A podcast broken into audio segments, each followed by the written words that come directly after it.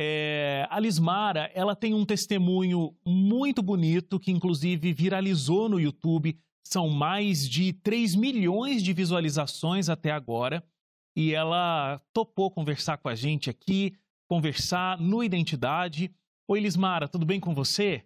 Como é que você tá? Oi, Wagner. Tudo ótimo e com vocês? Que prazer estar falando com você, direto da Austrália, né? Você está aí morando na Austrália já há quanto tempo? Estou aqui há quase oito meses. Oito meses. Se adaptando ainda, né? A toda essa nova vida. Exatamente. Lismara, me conta, é, a nossa produção viu né, a tua história no YouTube, esse vídeo que é tão assistido. É, você, quando vai contar a sua história, você se emociona do começo ao fim. É, ainda para você é um assunto muito sensível revisitar as memórias, o que foi aquela depressão, tudo que, que te levou, né, as consequências que essa depressão teve. Tudo isso ainda é um assunto muito sensível para você? Com certeza, ainda é um assunto bem delicado, porque toda vez que eu falo sobre isso, passa um filme pela minha cabeça. É como se eu assistisse a minha história toda de cima e eu me emociono não só por mim, pelas coisas que eu passei, mas principalmente por eu ter demorado tanto tempo para entender o milagre que eu vivi por conta desse, né, da depressão que me consumiu antes, durante e depois desse milagre. Então, uh, ainda é, um, é, uma coisa muito delicada, mas hoje eu consigo simplesmente falar assim, sem chorar. Às vezes eu ainda choro bastante, quando, é, principalmente quando eu vou dar palestras e eu me emociono muito, porque eu conto coisas muito íntimas com um tempo maior, mas é, é uma coisa que ainda me toca muito, não só por mim, mas porque eu consigo enxergar milhares de outras pessoas que estão exatamente onde eu já estive e eu sinto muita dor dessas pessoas ainda e também a dor das pessoas que participaram da minha história, né? Porque eu, eu fui cada um é protagonista da própria história. Eu fui protagonista da minha, mas tiveram várias outras pessoas que estiveram comigo durante é, a minha vida nesse, nesses momentos difíceis que são pessoas envolvidas nessa história, né? Então me dói ainda é um, um assunto delicado, mas hoje eu já entendo que foi por um propósito, então eu já consigo falar nisso de uma forma um pouco mais leve. É, e eu já te parabenizo pela coragem, porque não é simples, né? Abrir, é, ter que falar, revisitar essa memória que para você é tão profunda. Você conta que tem uma depressão crônica. Então eu imagino que você conviva com sintomas da depressão até hoje. É, mas claro que, né, por conta de todo o milagre, todo o tratamento, você não tem mais a profundidade da depressão que você viveu naquele período. É, me conta o seguinte, porque é como você disse, muitas pessoas passam ou estão passando pela mesma coisa que você passou lá em 2018. Você descobriu que tinha depressão após a primeira tentativa de suicídio ou você já sentia, você já tinha descoberto os sintomas antes da tentativa? Então, como eu era muito jovem, na época de 14 anos, é, nessa tentativa de suicídio. Antes, é, hoje olhando para trás, eu com certeza já tinha tido assim, indícios dos sinais. Só que eu não tinha discernimento. Eu não tinha procurado ajuda, eu não tinha ajuda profissional, não tinha é, discernimento espiritual também, que é muito importante acima de tudo. Então, eu não entendia o que estava acontecendo comigo. É, eu só fui entender que eu já tinha depressão há muito tempo, anos depois, quando eu procurei uma ajuda profissional e a gente foi fazendo um estudo né, de tudo que eu passei e aí eu consegui entender com mais clareza, mas não, naquele momento eu não entendia que eu tinha depressão, eu não entendia o que acontecia comigo, eu não conseguia, eu não conseguia nem descrever para as pessoas as coisas que eu sentia, as minhas dores, eu tinha vergonha, eu tinha medo, eu era muito julgada e a gente é, vive hoje num, é, no mundo com muito mais informação. Né? A gente não pode negar isso. Ainda com um mundo cheio de informação, existem pessoas que têm coragem de dizer que a depressão é mimimi, que é frescura, Sim. mas graças a Deus ainda vivemos, estamos vivendo uma era diferente. Porém, estamos falando de uma coisa que aconteceu há 14 anos atrás. Eu tinha 14, hoje eu tenho. Ó, sou ruim de, de conta, viu? Eu sou de humanas. Estou com vou ter 29. Então, fazem acho que 14 anos que isso aconteceu. É, então, 14 anos atrás, é, os nossos pais também não entendiam a depressão. Nossos avós não, não entendiam a depressão. Então, não tinha como eu, uma adolescente de 14 anos, entender o que estava acontecendo comigo. Porque tudo que é, era um sinal de depressão, tudo que era um, é, uma característica da depressão era é, totalmente. É, era, as pessoas identificavam de uma forma diferente, sabe? É, identificavam como rebeldia, identificavam como é, falta de Deus, identificavam como qualquer outra coisa menos depressão. Então, na época, eu não entendi o que aconteceu comigo. Você então, fala.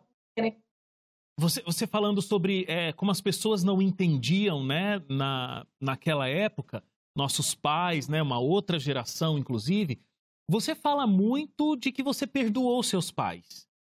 É, por que esse perdão? É, é uma questão com relação a, a eles não entenderem o que era depressão naquele momento? Ou é mais uma questão de que o relacionamento familiar te levou a desenvolver mais profundamente esses sintomas de depressão? Olha, por muitos anos, Uh, isso, é uma coisa que o depressivo uh, tem que entender.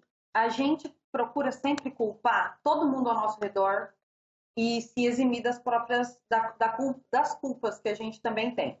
Lógico que eu, uma menina de 14 anos, é, não tinha assim, vivido o suficiente para ter tanta culpa assim para chegar no momento que eu cheguei.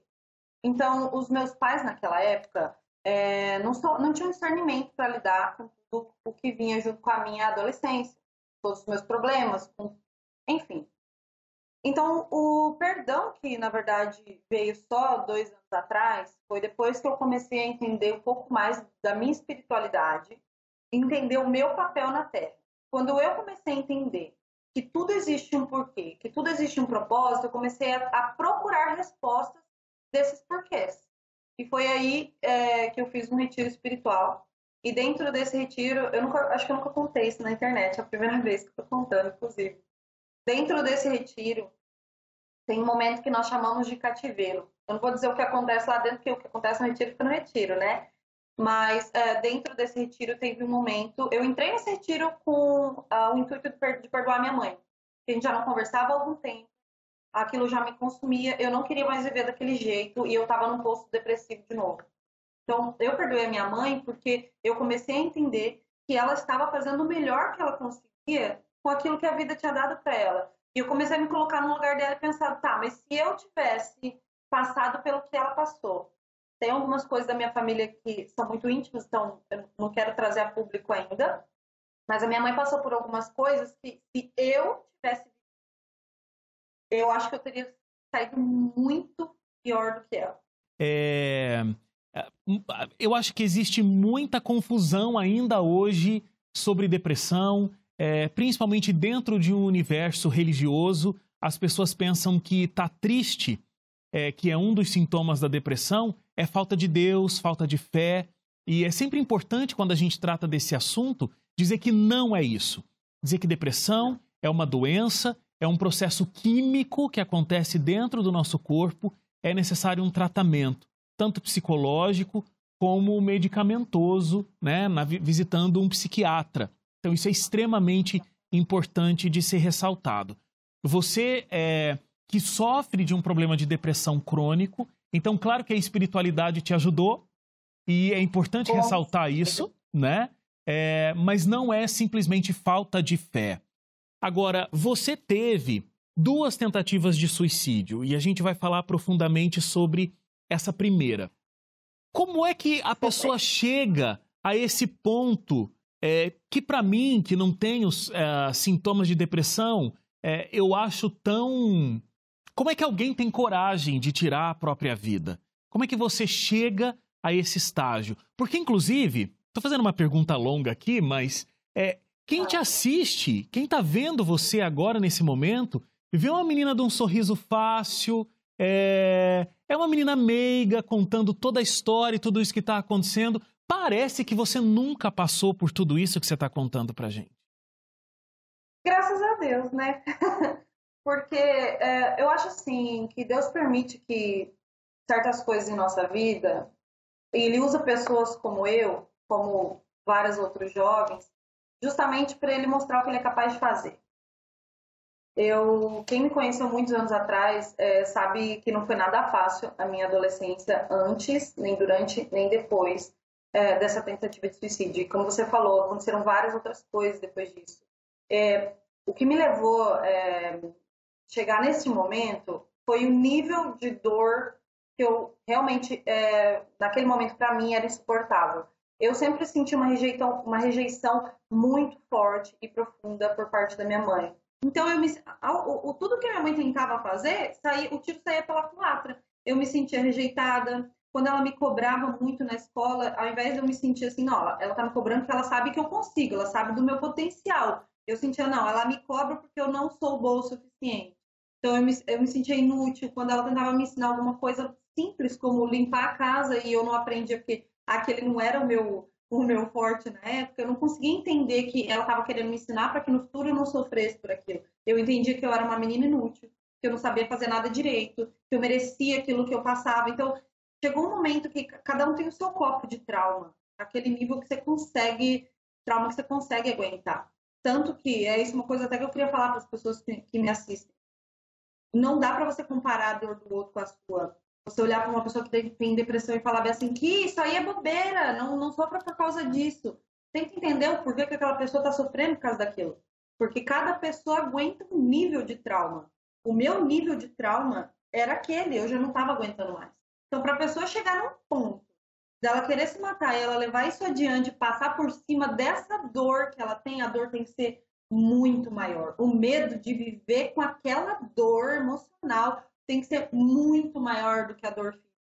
E é, é por isso. isso... Que as pessoas não entendem. E é por isso, Lismara, que é tão importante conversar com você, porque embora você tenha passado por isso, é, e graças a Deus a, o teu suicídio não teve sucesso, você consegue viver plenamente hoje. Então, se você está passando, é, se você está assistindo a gente passando pela mesma situação, você acha que a sua dor é tão forte que não adianta mais continuar vivendo? Um, saiba que você está enxergando a sua vida é, e os seus problemas com uma lente de aumento tremenda, e essa lente de aumento é chamada depressão.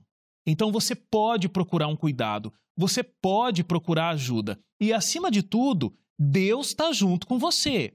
Deus está sofrendo, inclusive, junto com você. Se você está chorando, Deus está chorando mais, porque Ele te ama é, como não existe amor nesse mundo. Se você é muito amado pelos seus pais, Deus te ama muito mais do que eles. Se você não tem o amor dos seus pais, você sente que ninguém te ama, saiba que Deus te ama muito e Ele está sofrendo com a sua dor, assim como você. Eu acho que isso é extremamente importante de ser dito e extremamente importante para que a gente se sinta valorizado. Que se Deus tivesse que ter vindo, né, Lismara, e ter morrido só por você, ou só por mim, ou só por você que está assistindo a gente agora, ele teria feito. Então, não termine com a sua vida, porque você é extremamente importante para Deus. E, e, é importante fa falar com você que está. Vi... Oi, pode dizer, Lismara. Isso me emociona um pouco porque eu entendo as pessoas que, que sofrem da depressão, a primeira coisa que a gente é, remove é o amor de Deus. A gente esquece que a misericórdia de Deus é, é, do, é, é, é tamanha que não existe pecado suficiente que a gente possa cometer para perder esse amor de Deus. Só que, infelizmente, quando você está num posto depressivo, a primeira coisa que você faça é o amor de Deus. E é a única coisa que a gente não tem que afastar. Eu, naquele momento, eu me sentia indigna de orar. Por muitos anos, eu me sentia indigna de pedir ajuda para Deus, porque, primeiro, eu, eu sentia muito esses ataques das pessoas principalmente pessoas que às vezes acham que nós estamos com falta de Deus. Então, isso afasta as pessoas depressivas de Deus. Isso não, não acompanha, isso não acompanha, isso não, não aconchega. Quando você olha para uma pessoa e fala assim, você tá com isso porque é falta de Deus, você tá tirando ela do convívio de Deus. E, e quando você aponta o dedo para uma pessoa dessa e fala assim, não, você, você não, ou você não tem jeito, ou você é assim porque você procurou, ou a culpa é sua, ao invés de você estender a mão, você está afastando ela da única oportunidade que ela tem de cura, porque se eu lá atrás tivesse desistido, porque chegou um momento que eu realmente desisti da igreja, eu desisti da palavra, eu da espiritualidade, e só quando eu estava num poço muito profundo, que eu pedi, eu clamei pela presença de Deus, que eu fui nesse retiro depois e fui trabalhando a minha espiritualidade, que eu bati o pé e falei, eu não vou sair daqui. E eu tive muitas pessoas para me dizer que eu não, não pertencia àquele lugar, que eu não merecia estar ali, porque eu era do mundo. Só que eles não entendiam que eu estava no mundo, porque eu estava precisando de Deus, só que eu não conseguia encontrar ele em lugar nenhum, porque eu não sabia mais onde procurar. Então, as pessoas, você que às vezes, você aí, falando com a pessoa de casa agora, que você se acha indigno, ou que você acha que você nunca vai melhorar, ou que você nunca vai ser a menina dos olhos de Deus, o homem dos olhos de Deus, você está errado. Porque as pessoas que ele escolheu foram justamente aquelas que ninguém escolheria. Ele só andou em meio a, a cobrador de impostos, a prostitutas, enfim, aquelas, a, a, a escória da, da sociedade. É justamente as pessoas que Deus pegou. E Deus escolhe pessoas como você, que se sente desajustada por conta da depressão, que se sente deslocada por conta de tudo, porque ele precisa de pessoas como você para ele mostrar o que ele é capaz de fazer. Se hoje eu tô aqui e posso ouvir de uma pessoa como Wagner, que olha para mim e vê uma pessoa que ele não consegue entender como passou por tudo isso, porque aqui a gente tem um tempo muito resumido, eu passei por muitos. Depois da minha tentativa de suicídio, minha vida foi três vezes pior. E hoje eu tô aqui podendo é, transmitir essa leveza para as pessoas, porque eu comecei a entender que, na verdade, é tudo o tempo de Deus, o meu processo é diferente do processo das outras pessoas, é, que eu precisava de ajuda, que eu precisava de ajuda espiritual e que a cura começava em mim, que o primeiro passo partia de mim, que eu preciso procurar uma ajuda profissional por mim, que eu preciso perdoar as outras pessoas que me magoaram, que fizeram mal, por mim, e que eu preciso me alimentar de Deus por mim. Com certeza, então... Lismara. É, e, e, assim, a gente infelizmente tem que, tem que encerrar o programa, mas eu não, não quero deixar de te fazer uma, uma última pergunta, que é a seguinte. É, você hoje convive ainda com sintomas dessa depressão que é crônica. Como é viver hoje? Você teve uma intensidade é, dessa doença que te levou a tudo isso que a gente conversou aqui no programa. É, mas como é viver hoje que você conseguiu uma cura espiritual, conseguiu uma cura física, uma cura emocional, mas é, ainda convive com sintomas de uma depressão crônica? Como é a sua vida hoje com essa doença? Então, a, cura é, espiritual, além de me ajudar espiritualmente, também me abriu os olhos para perceber as coisas com mais clareza. Então, hoje, eu consigo identificar os meus gatilhos emocionais. Depois que eu consegui fazer também terapia e tratamento é, psicológico, tudo certinho, que eu consegui cuidar do meu corpo, da minha alma e do meu espírito, é, eu aprendi a lidar com a doença de uma forma que hoje ela não me domina mais. E se eu cair na depressão, para eu sair vai ser muito mais difícil. Então, eu mesmo profetizo sobre a minha vida. Toda vez que alguma coisa está começando a me afetar e que eu percebo que aquilo é um gatilho, um gatilho de rejeição ou um gatilho de julgamento, qualquer um dos gatilhos que me, que me, me fizeram é, me entregar para a depressão no passado, eu mesmo profetizo e falo assim: eu não aceito voltar para a depressão em nome de Jesus. E eu começo a alterar as minhas atitudes, os meus pensamentos, as minhas palavras. Eu, eu espero nunca voltar para a depressão, mas se um dia eu perceber que eu estou voltando de volta, hoje eu já consigo pedir ajuda. Hoje eu já consigo é, não ter vergonha de falar mais sobre isso. Hoje, hoje eu já consigo respeito é, diante de um, de, uma, de um assunto tão delicado. Então, é assim que eu lido hoje em dia, é trabalhando a minha mentalidade espiritualidade, espiritualidade de uma forma positiva e, principalmente, eu divido com todo mundo. Muito eu bom, Lismara. Muito bom. E acho que você. Isso, mas uhum. as pessoas que não trabalham com internet também têm que entender isso. Você precisa dividir suas dores, você não carregar tudo sozinho. Nem Jesus carregou tudo sozinho. Ele, né, lá no Calvário dele, teve ajuda. Então, nem Jesus carregou a cruz dele sozinho, ninguém precisa carregar. É, e eu acho que isso que você disse é fantástico. Se você estiver sentindo mais profundamente os sintomas hoje, você vai estar pronta para pedir ajuda. Então não é tentar vencer essa doença sozinho. Você precisa pedir ajuda. é, não se cura essa doença, você não vai conseguir sair disso sozinho. Ismara, parabéns pela tua história de superação incrível, parabéns pela luta que você tem junto com Deus para ter uma vida plena e feliz. Eu adorei de verdade conversar com você. Desejo todas as bênçãos de Deus para você aí nessa vida fora do país, lutando, trabalhando e ajudando as pessoas nessa tua missão de vida que você encontrou e abraçou. Muito obrigado e que Deus te abençoe sempre. Amém. Parabéns pelo trabalho de vocês, viu? Muito obrigado.